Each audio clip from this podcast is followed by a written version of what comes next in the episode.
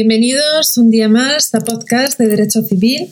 Iniciamos la sesión de hoy con la lección 11 bajo el título El derecho al honor, a la intimidad personal, familiar y a la propia imagen. Bueno, en esta lección trataremos sobre todo definiciones previas, eh, lo que viene a ser el, eh, el honor, el derecho a la intimidad y el derecho a la imagen.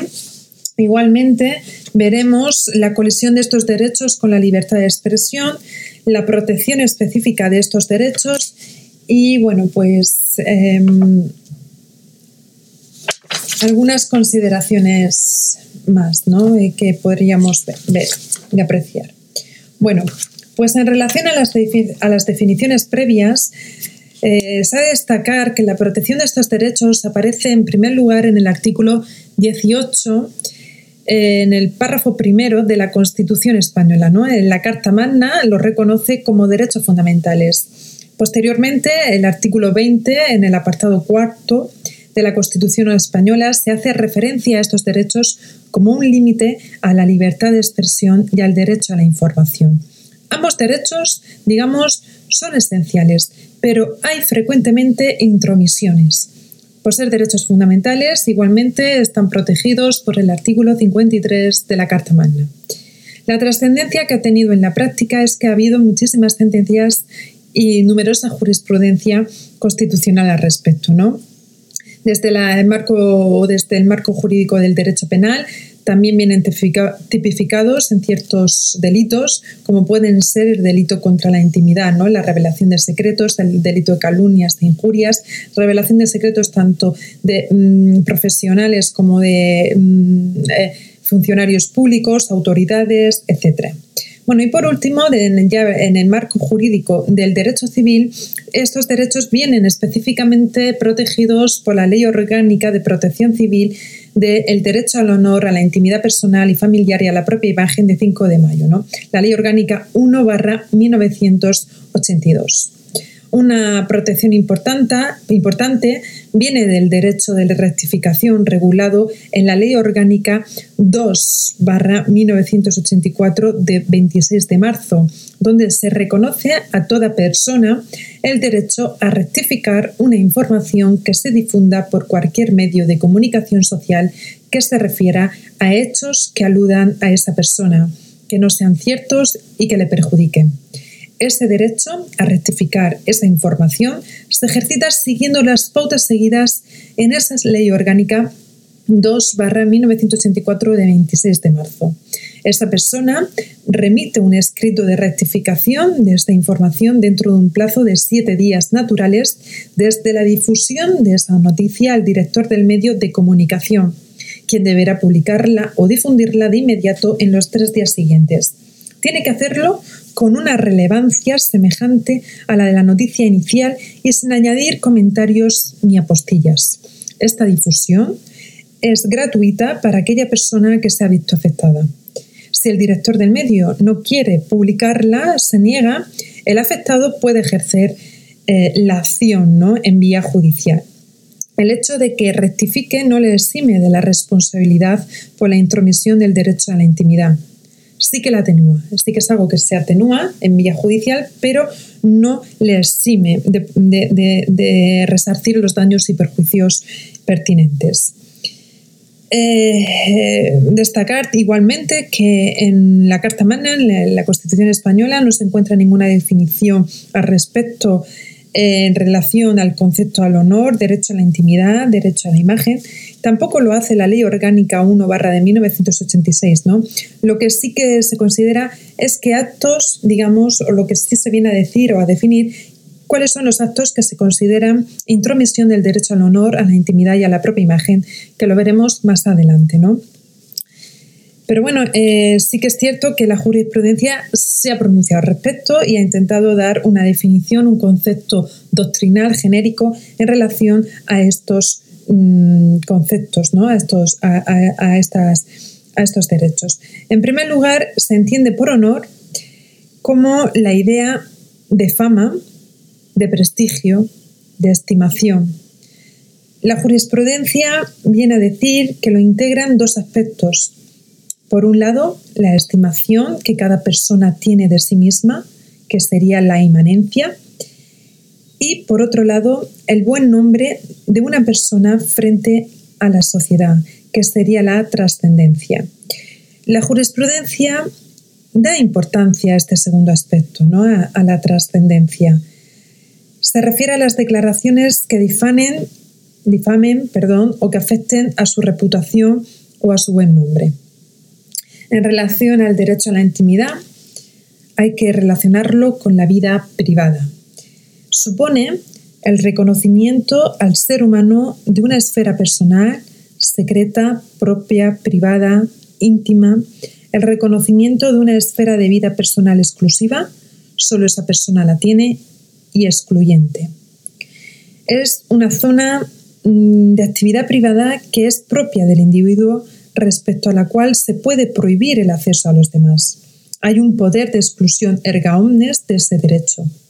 Este es un aspecto negativo de este derecho en cuanto a no hacer, pero también tiene un aspecto positivo en cuanto a acción, que implica la facultad de su titular del control de los datos y de la información relativos a esa esfera privada. Puede controlar y disponer de sus datos como quiera. El contenido de esa esfera privada son los datos que el propio titular desea mantener privados y además puede decidir sobre el conocimiento. Por último, el derecho a la imagen. Eh, puntualizar que la imagen hay que identificarla con la representación gráfica de la figura humana que sea visible y reconocible. Tiene, por tanto, un doble contenido. En su aspecto negativo, se refiere a la facultad de prohibir a terceros la obtención, reproducción o divulgación de la propia imagen. En su aspecto positivo, concede a su titular la facultad exclusiva de difundir o divulgar la propia imagen y de comercializar con ella, si quiere. Al menos la posibilidad de controlar que esta obtención, reproducción y divulgación de su imagen se haga bajo su criterio. Estos tres derechos están tratados, como hemos visto y como he, dicho al principio del tema, de forma unitaria, en la Ley Orgánica 1 1982, que regula estos derechos, como he comentado, de forma unitaria por ser muy próximos unos a otros. Están íntimamente relacionados porque tienen un mismo fundamento esencial, que es la dignidad de la persona. Existe un eso a veces muy difícil de separar.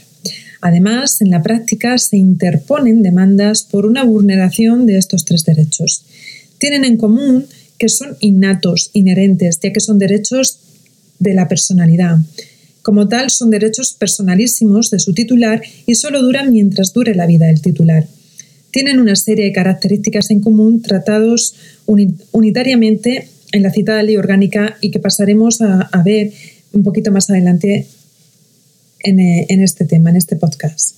Bueno, otro punto a tener en consideración es la colisión de estos derechos con la libertad de expresión. El derecho al honor, a la intimidad y a la imagen aparece, como hemos comentado, en la Constitución española como un límite a, la libertad de expresión. ¿no? Así lo tipifica y lo establece el artículo 20 en su, en su apartado cuarto de la Constitución. Es así porque las colisiones son muy frecuentes. La inmensa mayoría de las lesiones se producen como consecuencia del ejercicio del derecho a la información y a la libertad de expresión. La resolución de estos conflictos la marca el artículo 24 de la Constitución española, que se podría deducir que si se vulnera el derecho al honor, intimidad e imagen, debe ceder el derecho a la información y libertad de expresión. Pero no es del todo cierto, porque ello no implica que tengan que ceder siempre los últimos. La jurisprudencia del Tribunal Constitucional dice que se debe definir en cada caso concreto haciendo una ponderación de esos derechos. Por tanto, habrá que ver cuál es el que prevalece según sea el supuesto de hecho en cuestión. El Tribunal Constitucional establece que para hacer esa ponderación hay que tener en cuenta la posición prevalente de la libertad de expresión. Eso sí, no absoluta ni jerárquica. El Tribunal Constitucional da prevalencia a la libertad de expresión y a la información porque tiene, digamos, el carácter de libertad individual y a la vez el carácter de garantía institucional de una opinión pública que está indisolublemente unida al pluralismo político. Por tanto, son requisitos esenciales en un Estado democrático. Esto, esto no supone, no quiere decir que primen siempre sobre esos derechos. Para que esa prevalencia exista, digamos que el Constitucional asienta o ha asentado dos requisitos esenciales. Uno, que la información sea veraz. Dos, que esta información se refiera a asuntos con relevancia pública, tanto por las materias que tratan como por las personas en cuestión. En cualquier caso, es necesario que la opinión no dé lugar a una humillación que sea contraria a la propia dignidad humana. Es decir, no se pueden emplear expresiones injuriosas, despectivas y superfluas.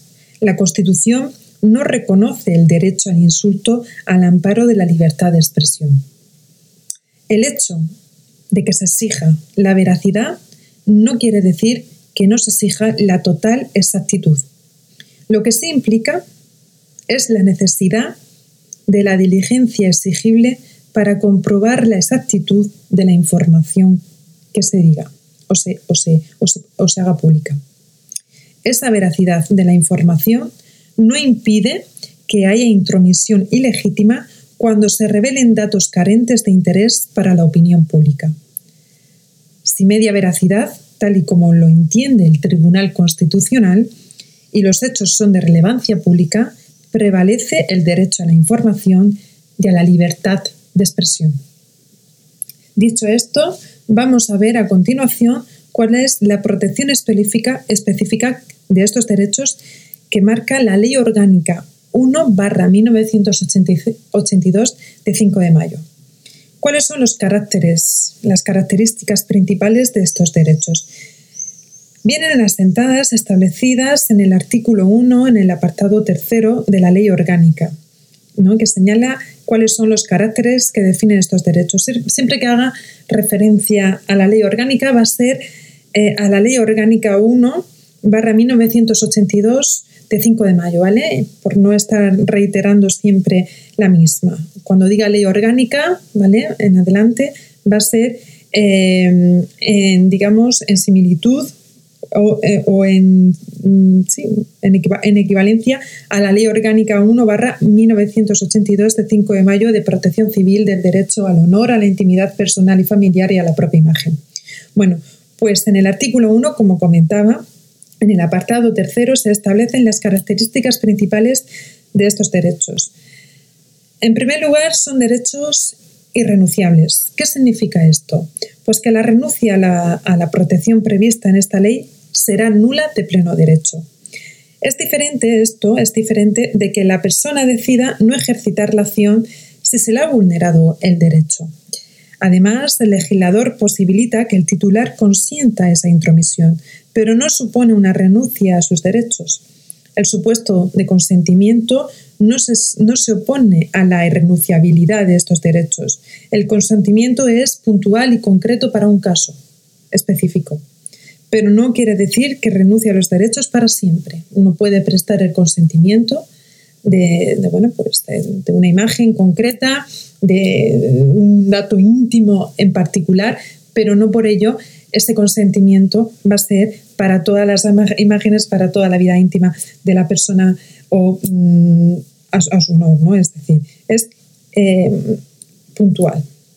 En principio, toda acción, toda renuncia a la protección prevista en la ley, o sea, ninguna persona puede renunciar a, estos derechos, porque esa, renuncia será nula. Puede consentir que se vulnere para una cosa, para, un, para una causa puntual, pero no puede renunciar. Una persona no puede renunciar a estos derechos. Por tanto, cualquier contrato que suponga la renuncia de los mismos será nulo de pleno derecho. Igualmente, son inalienables, ¿no? no se puede transmitir ni por actor intervivos porque no cabe la cesión de estos derechos ni de ninguna otra manera. Tampoco se puede por actos mortis causa porque son derechos inherentes a la persona, esenciales a la personalidad, íntimamente unidos a la persona de su titular. Eso viene a significar que se extinguen con la muerte del titular.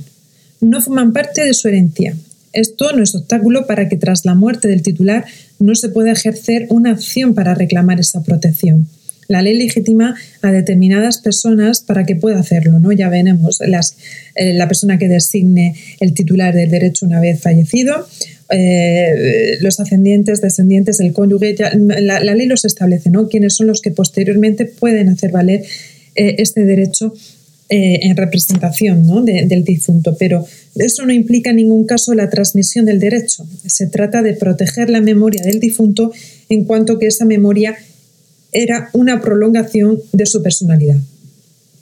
De igual modo, otro de los caracteres a destacar es que son derechos imprescriptibles, es decir, no prescriben, no se agotan con el transcurso del tiempo, aunque no se ejerciten. Las acciones sí que caducan, concretamente a los cuatro años cuando se vulnera ese derecho, pero en principio son imprescriptibles. Además de estos tres caracteres, también se pueden señalar otros, como la inherencia. Son derechos innatos a la persona, nacen con la persona y se extinguen cuando mueren. Por eso son intransmisibles. E igualmente, el carácter de la extrapatrimonialidad, en el sentido de que no tienen contenido patrimonial. Eso sí, no tienen contenido patrimonial porque van ligados a la dignidad de la persona, ¿vale? Eso sí, su vulneración sí que acerca o sí que acarrea una indemnización patrimonial como, consecuencia ¿no? de su vulneración, de esa intromisión. En su vertiente positiva, la persona puede comerciar con esos derechos en el sentido de consentir esa intromisión ilegítima, pero no quiere decir que tenga carácter patrimonial este derecho. No lo tiene por lo que he dicho anteriormente, porque son derechos ligados estrechamente vinculados a la dignidad de la persona, personalísimos, sin contenido patrimonial. Bueno, ¿cuál es la protección real de estos derechos? Pues eh, son eh, lo que se viene a decir las intromisiones ilegítimas.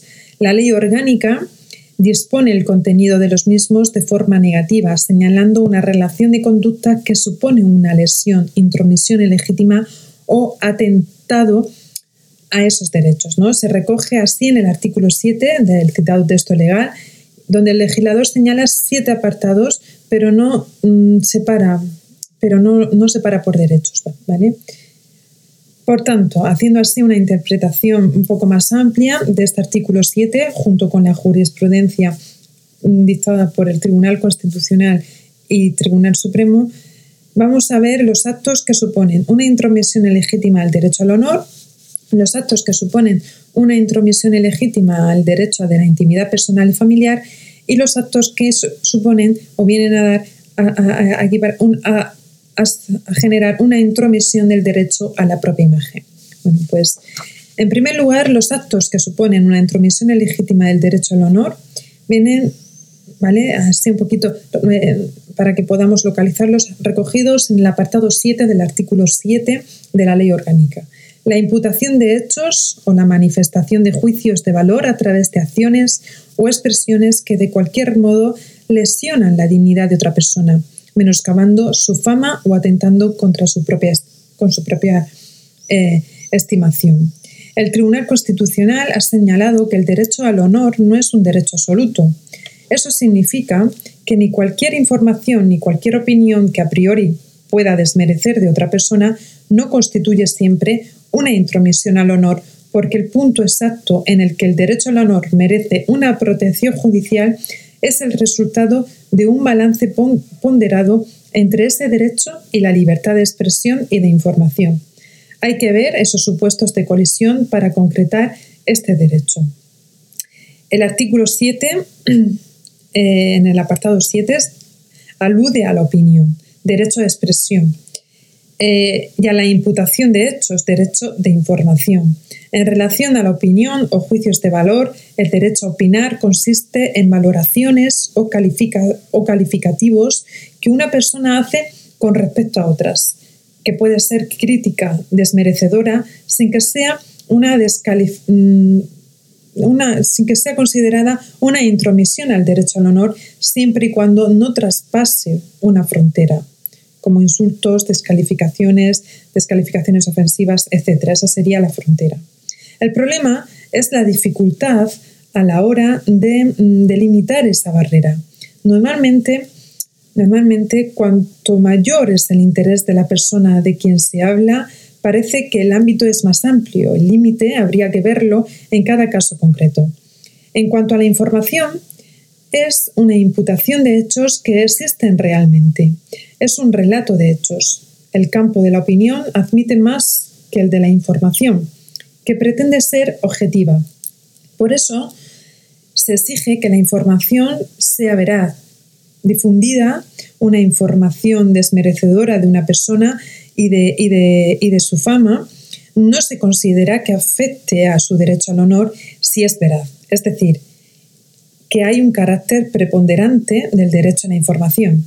La veracidad hay que entenderla no como la total exactitud, sino como la diligencia debida en la comprobación de esa exactitud en las opiniones es irrelevante esa veracidad.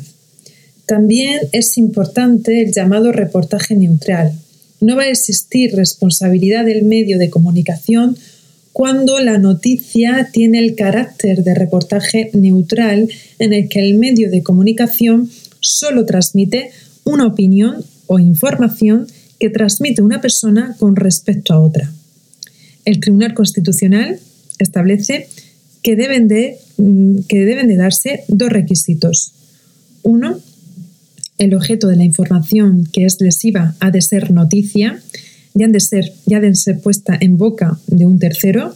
Y dos, el medio informativo ha de ser un medio transmisor, limitándose a narrarlas. O sea, transmisor en el sentido que se va a limitar a narrar, a narrar eh, eh, esa información. Bueno, dicho esto, vamos a ver a continuación la intromisión de los derechos de la intimidad personal y familiar, que vienen recogidos en el artículo 7, en los apartados 1, 2 y 3 y en el artículo 4 de la ley orgánica. Eh, eh, cuando hablamos de intromisión a los derechos de la intimidad personal y familiar, nos estamos refiriendo a conductas que invaden el círculo de la esfera privada de las personas, sea cual fuere la forma de hacerlo. La doctrina lo ha criticado porque confunde o equipara la intromisión legítima con los medios a través de los cuales se produce esa intromisión. Cabe distinguir dos supuestos fundamentales de intromisión a la intimidad. 1. Intromisión ilegítima en la vida privada. Apartado 1 y 2 del artículo 7. Se obtiene información perteneciente al ámbito de la intimidad de esta persona. Eso sería la intromisión ilegítima en la vida privada, cuando se obtiene información perteneciente al ámbito de la intimidad de esa persona. Y dos, divulgación o revelación de esos datos. Apartado 3 del artículo 7 y artículo 4 de la ley orgánica. La sesión, o sea, perdón, la lesión se produce al dar publicidad a esos datos. ¿Vale? Perdón, no es el artículo 4 de la ley orgánica, es el apartado 4 del, artículo 7, perdón. ¿eh? Cuando estaba haciendo referencia al artículo 4, no es el artículo 4, es el apartado 4 del artículo 7. Es que la ley orgánica la tengo aquí en la cabecita y no es, eh, digo, si el artículo 4 no hace referencia a esto. No, no, es el apartado cuarto del artículo 7, ¿vale? Vale. Entonces, la intromisión de los derechos a la intimidad personal y familiar vienen recogidos en el apartado 1, 2, 3 y 4 del artículo 7 de la ley orgánica. El 1, el apartado 1 y 2, eh, hacen referencia a la intromisión ilegítima en la vida privada, que se obtiene información perteneciente al ámbito de la intimidad de esta persona, y el apartado 3 y 4, el tercero y el cuarto, hacen referencia a la divulgación o revelación de esos datos, ¿no? que sería la lesión cuando la lesión se produce al dar publicidad a esos datos. Bueno, pues conjugando estas dos manifestaciones, el derecho constitucional ha reconocido lo mismo, derecho al secreto, a ser desconocido, a que las personas no sepan qué hacemos o qué somos. ¿no? Es, está, viene estrechamente vinculado el derecho a la intimidad con ese derecho al secreto. De aquí se deduce que este derecho lo que garantiza al individuo es un poder jurídico sobre la información relativo a la persona y a su familia, pudiendo imponer a terceros la voluntad de no dar a conocer esos datos, porque no quiere. Cualquier acto, por el medio que fuere, ya sea actual o futura, que suponga el atentado, es una intromisión ilegítima. En relación a este derecho, hay que mencionar que no solo alcanza a la persona individual, sino también a su familia. El Tribunal Constitucional establece que también a la vida de otras personas con las que se guarda una estrecha relación, como puede ser la familia. Por eso es intimidad personal y familiar. En la intimidad no es eximente de la intromisión la veracidad de los hechos. Lo determinante es si se transmite el círculo íntimo. Aquí, es, aquí ya no estamos hablando de si los hechos o la información es veraz o no, sino si se está vulnerando, si se está, em, digamos, eh, si se afecta ¿no? a ese círculo íntimo, si se está pasando la frontera eh, de lo que podría ser lo público a lo privado, en el ámbito personal y familiar. El concepto de intimidad varía si se trata de una persona que se denomina pública o privada, evidentemente. El derecho objetivo es el mismo, el alcance del derecho no va a variar, pero en el caso de una persona de alcance público, ese círculo íntimo es un poco más reducido, no tanto por la persona en sí, en sí misma considerada, sino por el cargo o puesto que ocupe. Si la actividad pública que desarrolla afecta a una generalidad de ciudadanos, estos tienen derecho a acceder a parte de datos que tengan alguna relación con su actividad. No es cierto que las personas con una proyección pública no tengan vida privada. Eso es totalmente incierto y ahí estamos hablando de otro tema. Lo que sí reconoce el constitucional y bueno y, y, con cierto y con cierto y con cierta sensatez evidentemente es que una persona pública pues em, debe permitir que, los ciudadanos puedan acceder a parte de datos que tengan alguna relación con su actividad, evidentemente, ¿no? Porque su cargo eh, es una contraprestación, ¿no? Digamos también, un poquito también el, eh, va ligado con su profesión, ¿no? Bueno, dicho esto, por último vamos a ver la intromisión del derecho a la propia imagen. Esa intromisión viene recogida en los apartados 5 y 6 del artículo 7. Bueno, la ley da una doble caracterización. El derecho a la imagen inmaterial, o en sentido estricto, el apartado quinto del artículo 7, que sería lo referente a la captación, reproducción o publicación de la imagen, con independencia del medio o si se halla en un momento de su vida privada o fuera de ello. Por ejemplo, fotografiar a una persona en la calle, ¿no? Y luego sería el derecho a la imagen patrimonial o, explotable, ¿no? que también va a existir intromisión ilegítima cuando se utilice el nombre, la voz o la imagen para fines publicitarios, comerciales o análogos. Se protege no tanto el derecho de imagen, sino el derecho a explotar su propia imagen, que es distinto, pero viene muy, muy, muy vinculado y relacionado. La imagen será cualquier signo que haga reconocible a una persona. Se amplía ¿no? el concepto de imagen hacia la identidad de la persona, identificación de la persona. Bueno, dicho esto, ¿cuáles son los límites que establece la ley que recoge en relación a la protección de estos derechos? Bueno, pues la ley recoge unos supuestos en los que, a pesar de darse alguna de las conductas del artículo 7, no hay intromisión. Considera que no hay intromisión porque la ley delimita esa protección.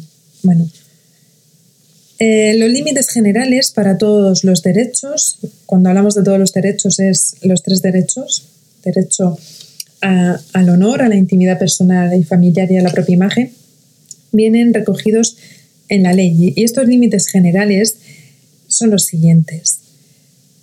En primer lugar, podemos hablar de una delimitación por ley. El artículo 2, en su apartado segundo de la ley orgánica, entiende que no se apreciará la existencia de intromisión cuando la conducta esté autorizada expresamente por la ley. Por ejemplo, los datos que se revelan en un juicio público o las videocámaras instaladas por motivos de seguridad. En segundo lugar, delimitación por los usos sociales o por los propios actos del titular del derecho. Así lo establece en el apartado primero del artículo, del artículo 2 de la ley orgánica. Se atiende a las costumbres o a la práctica que impere en cada momento. También se puede delimitar atentando a las pautas de comportamiento del propio sujeto, es decir, se tiene en cuenta tanto el entorno social como los actos particulares del propio sujeto. Se va a atender hacia esa persona, tiene una proyección pública grande o más bien no. Es decir, el juez tiene una cierta libertad para valorar. De hecho, se le exige al juez una valoración lo más objetiva posible. En tercer lugar, podemos hablar de una delimitación por autorización o decisión de la autoridad de acuerdo con la ley. Artículo 8 de la ley orgánica.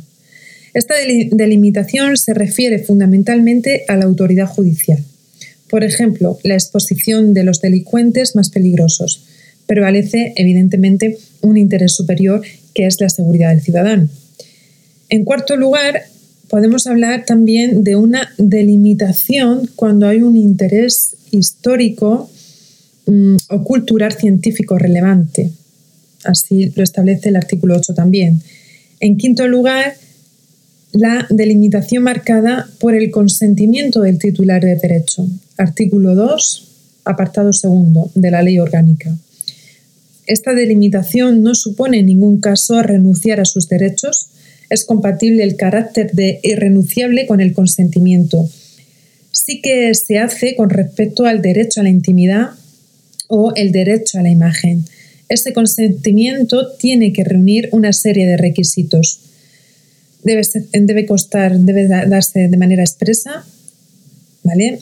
En principio da igual que sea de manera oral o escrita, pero sí que, eh, por ejemplo, nos encontramos con datos personales, la Ley Orgánica de Protección de Datos y, el Reglamento General de Protección de Datos sí, que marca que sea escrito, que debe costar eh, por escrito en algunos casos concretos. ¿no?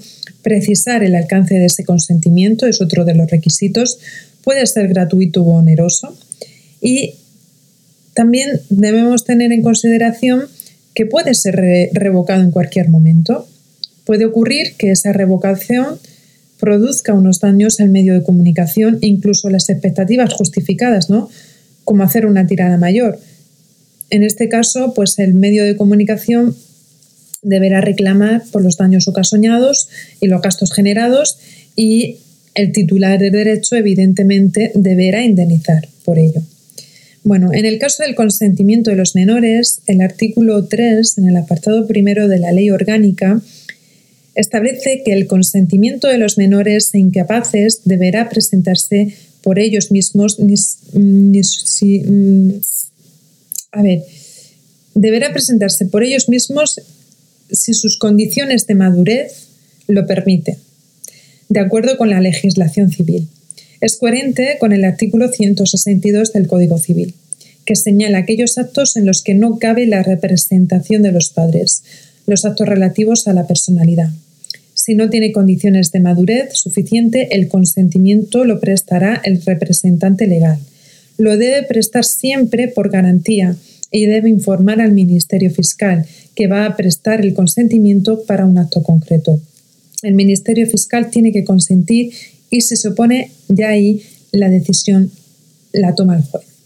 Incluso la Ley Orgánica 1-96 de la protección jurídica del menor protege más al menor en el sentido de que a pesar de que se dé el consentimiento de los representantes o del propio menor, cualquier utilización de la imagen o del nombre que suponga menoscabo de su honor, honra o reputación o contra sus intereses se puede considerar intromisión ilegítima. También aquí tenemos que tener en cuenta que en materia de protección de datos, eh, el menor puede prestar ¿vale? su consentimiento a partir de los 14 años. ¿vale? Eso es muy importante también que lo tengamos en consideración. Si se dan alguna de estas circunstancias, aunque concurra alguno de los hechos recogidos en el artículo 7 de la Ley Orgánica, no se incurrirá en intromisión ilegítima.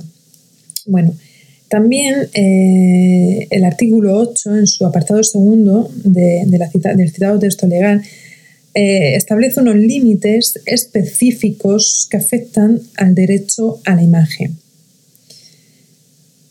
Estos son, es decir, el derecho a la propia imagen no impedirá su captación, y esto es importante y relevante que lo tengamos en consideración, impedirá su captación, reproducción o publicación por cualquier medio, cuando se trate de personas que ejerzan un cargo público o una profesión de notoriedad o proyección pública y la imagen se capte durante un acto público o en lugares abiertos al público. La utilización de la caricatura de dichas personas, de acuerdo con el uso social, una caricatura es una captación de la imagen de la persona si es reconocible. La información gráfica sobre un suceso o, acaecimiento público cuando la imagen de una persona determinada aparezca como meramente accesoria. Esto quiere decir que afecta para todas las personas, no solo las personas públicas, e implica que cuando esa imagen es meramente accesoria de un acontecimiento público, no se da esa intromisión ilegítima, ¿vale? Por ejemplo, eh, la imagen de una persona viendo un partido de fútbol. Es difícil demostrar cuándo es accesoria la imagen, es complicado. Si concurre cualquiera de estas circunstancias, no ha lugar a una intromisión ilegítima del derecho a la imagen. Bueno, eh, ya visto, hemos visto estos, estos contenidos de esta lección y bueno, pues eh, por, el momento está, eh, nos queda, bueno, eh, podría ampliar un poquito más la lección hablando de las medidas de defensa de estos derechos, pero bueno, sobre todo tenemos que, que, tener en cuenta y en consideración mm, que existe el derecho a ejecutar una acción, es decir, a interponer una demanda cuando se vean vulnerados estos derechos. Para ello está legitimado, eh, en primer lugar, pues evidentemente el titular del derecho lesionado eh, y lo debe hacer en el plazo de caducidad a los cuatro años siguientes desde que se comete la, la intromisión y además también la ley legitima pues expresamente a otras personas para que ejerciten el derecho porque ha fallecido su titular. ¿no? Esto no quiere decir que se transmita ese derecho. Las personas que están expresamente legitimadas para ejercer este, esta acción, según el artículo 4, son, en primer lugar, la persona o persona a las que hubiera designado a tal efecto en su testamento el titular del derecho y tiene el plazo de 80 años para hacerlo. En segundo lugar, en defecto de las personas directamente expresamente designadas por el fallecido, están legitimadas los parientes más próximos del fallecido, como pudieran ser el cónyuge, ascendientes, descendientes y los hermanos de la persona afectada. Cualquiera de estos parientes está legitimado. Eso sí, deben vivir al tiempo del fallecimiento del afectado. Así se evita que una persona reclame por su bisabuelo, evidentemente. Y en defecto de los anteriores estará legitimado, evidentemente, el Ministerio Fiscal. Puede actuar de oficio o a instancia de parte de una persona interesada. También tiene un límite temporal, 80 años y, eh, en los 80 años siguientes desde el fallecimiento del afectado. Bueno, pues estas personas legitimadas operan en el supuesto de fallecimiento, pueden ejercitar la acción eh, en tres supuestos fundamentales. Uno, cuando la intromisión se produce después del fallecimiento del titular. Dos, cuando la intromisión se produce en vida del titular del derecho y posteriormente fallece sin ejercitar la acción y se muestra que no ejercita la acción porque no ha podido. Y tres, cuando la intromisión se ha producido en vida del titular, este ejercitó la acción y fallece durante el procedimiento sin que el juez dicte sentencia. Realmente están legitimadas para continuar con el procedimiento ya iniciado por el titular en vida. Bueno, pues iniciado el procedimiento, el procedimiento versará por parte del juez en comprobar si, es, ese acto encaja en alguno de los supuestos del artículo 7 y si se da alguno de los límites. Si la sentencia es estimatoria, tiene que adoptar una serie de medidas que tienen como finalidad poner fin a la intromisión ilegítima, restablecer al perjudicado en pleno disfrute de los derechos, es decir, protegerle y, evidentemente, prevenir o impedir intromisiones ulteriores. Para lograr este fin, la sentencia establece pues, una serie de medidas. Hay una primera medida que no se incluye en la sentencia, que se trata más bien de las medidas cautelares encaminadas al cese eh, inmediato de esa intromisión. El juez, en la propia sentencia estimatoria, puede ordenar la difusión de la propia sentencia para que se dé a conocer el contenido. En la medida de lo posible, se publicará en el mismo medio. El objetivo es restablecer la protección e incluso la dignidad del titular y, evidentemente, indemnización por daños y perjuicios al titular del, derecho lesionado causados por esa intromisión. Si hay intromisión, el perjuicio causado en perjuicio que se presume, es decir, que el titular del derecho lesionado no tiene que demostrar que ha sufrido. De manera que el juez solo tiene que valorar si se ha lesionado el derecho, se libera de la carga de la prueba al afectado, ¿no? Se tiene en cuenta para ello, pues, eh, el daño material no siempre se aprecia, consiste en el menoscabo patrimonial que ha sufrido quien ha visto lesionado su derecho, se refiere tanto al daño emergente como al lucro cesante. Este sí que hay que probarlo, no hay una presunción. Se alega un daño material, hay que probarlo y el juez, y el juez evidentemente lo valorará, lo valorará perdón, a la hora de establecer la indemnización. Igualmente, tendrá en cuenta el daño moral, que existe siempre en este tipo de intromisiones. No hay que demostrarlo. La ley da al juez una serie de pautas para valorar ese daño moral, atendiendo a las circunstancias del caso, en, segundo lugar, atendiendo a las lesiones, a la lesión efectiva producida, por lo que se tendrá en, en cuenta la difusión o la autenticidad del medio a través del cual se ha producido esta lesión y por último también se tiene en cuenta el beneficio que haya obtenido el causante de la lesión como consecuencia de la misma.